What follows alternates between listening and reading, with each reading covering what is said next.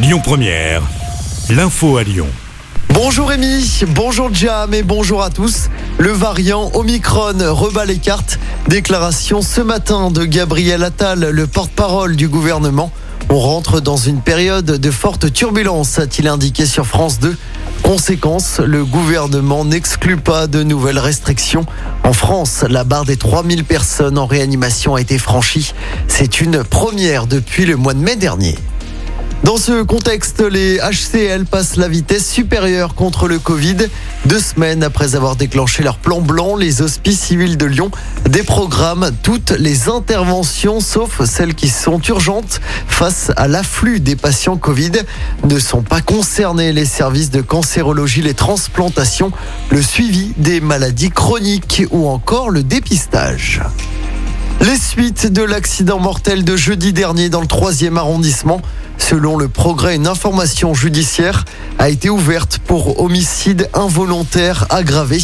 Un motard de 61 ans avait perdu la vie dans une collision avec une ambulance.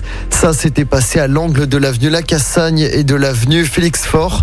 La conductrice de l'ambulance avait été interpellée après les faits. Elle a été présentée au parquet ce week-end.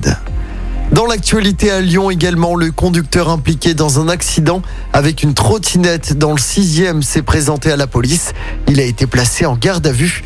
Les faits, pour rappel, s'étaient déroulés le 10 décembre au soir. Un jeune homme de 18 ans qui circulait donc en trottinette avait été percuté par une voiture. Selon le progrès, le conducteur sera jugé en février pour blessure involontaire, conduite sans permis et délit de fuite.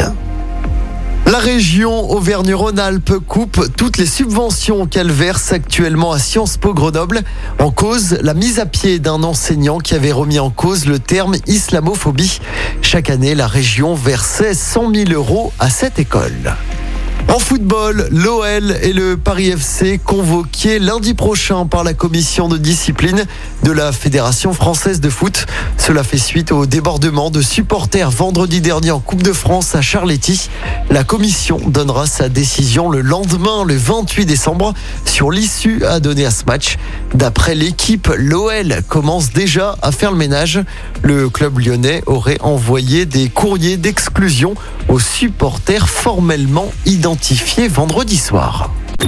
Écoutez votre radio Lyon Première en direct sur l'application Lyon Première, lyonpremière.fr et bien sûr à Lyon sur 90.2 FM et en DAB+. Lyon Première